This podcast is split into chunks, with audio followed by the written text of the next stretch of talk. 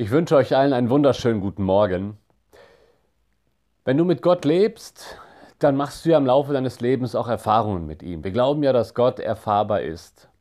Und je länger du mit Gott lebst, desto größer ist dein Erfahrungsschatz mit Gott. Diese Erfahrungen prägen auch ein Stück weit unser Gottesbild, unsere Gottesvorstellung.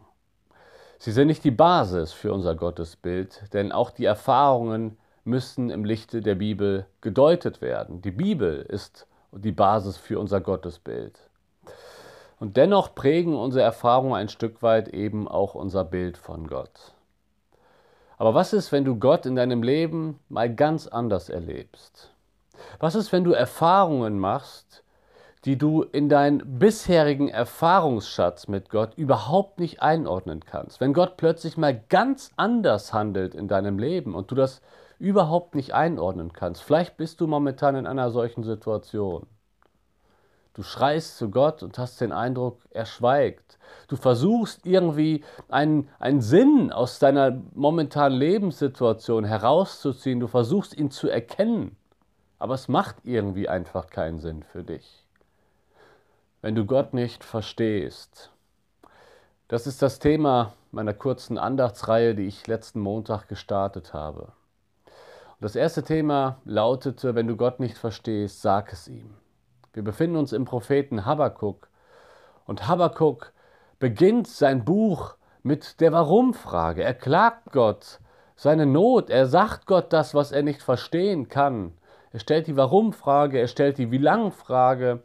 Daraufhin zeigt ihm Gott, was er tun wird, nämlich die Babylonier in das Südreich zu schicken als Gerichtswerkzeug. Und das wiederum kann Habakkuk überhaupt nicht einordnen. Er versteht Gottes Pläne nicht und er sagt es Gott.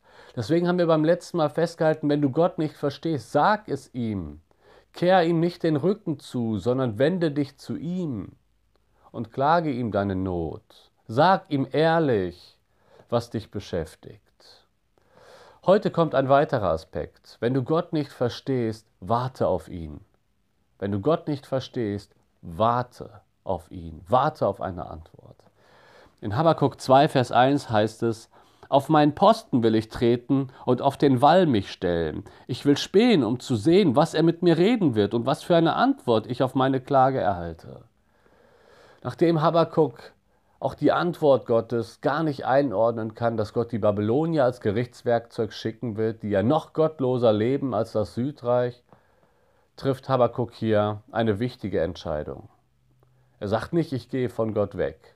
Er sagt nicht, es macht ja alles keinen Sinn mit Gott, sondern er stellt sich auf die Mauer wie ein Wächter und sagt, jetzt will ich warten, Gott. Ich will warten, ich rechne mit einer Antwort. Ich kann das alles nicht einordnen, aber ich rechne mit einer Antwort und ich warte auf eine Antwort. Wenn du Gott nicht verstehst, warte auf ihn.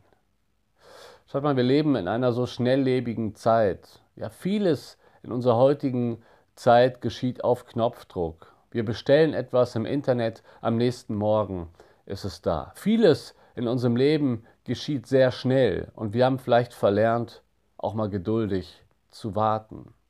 Wir haben verlernt, eine Lösung etwas länger, ja, auf eine Lösung etwas länger zu warten. Weil alles muss in unserem Leben so schnell gehen. Da ist das Problem, ich brauche eine schnelle Lösung. Das ist nicht immer so. So funktioniert das Leben auch nicht. Deswegen möchte ich dir heute sagen, wenn du Gott nicht verstehst, warte. Warte auf ihn.